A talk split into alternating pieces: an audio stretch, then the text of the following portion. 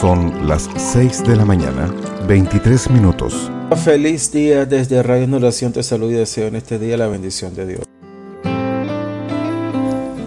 ¿Alguna vez has sentido que tus oraciones no son atendidas por Dios? Para conocer. Permíteme contarte algo que le pasó a John Bunyan. Para aquellos que no conocen John Bunyan, él fue un escritor y predicador inglés muy famoso por su novela El, Progreso del Peregrino. John Bunyan escribió El Progreso del Peregrino en dos partes, la primera de las cuales se publicó en, en Londres en el año 1678 y la segunda en el año 1684. En un momento de oración y confrontado por el pecado, John Bunyan cuenta que estaba tratando de orar.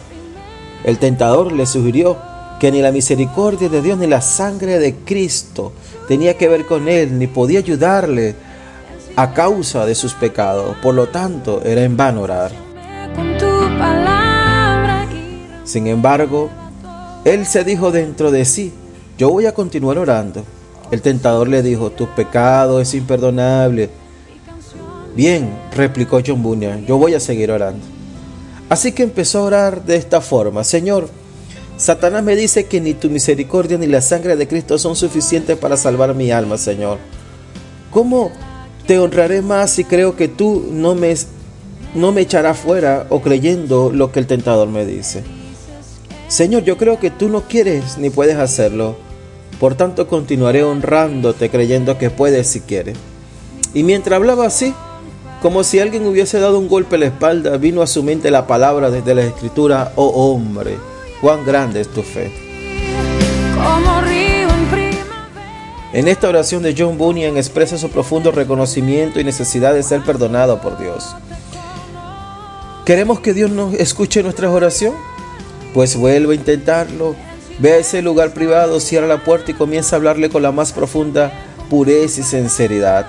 Además, Él ya lo sabe todo de nosotros. No hay secreto de nosotros que Él no sepa. Y ahora preguntarás, si Él sabe todo de mí, ¿por qué debo confesarle mis pecados? Porque es precisamente el primer paso para que Él nos escuche. El que confiese y se aparta alcanza misericordia. Es la forma de demostrar nuestro arrepentimiento y reconocimiento de que la única persona en el universo que nos puede desayunar y perdonar es Dios. En el Salmo 66, 18, el salmista dijo, si no hubiera confesado el pecado de mi corazón, mi Señor no me hubiera escuchado. Pero Dios escuchó, Él les prestó oídos a mi oración.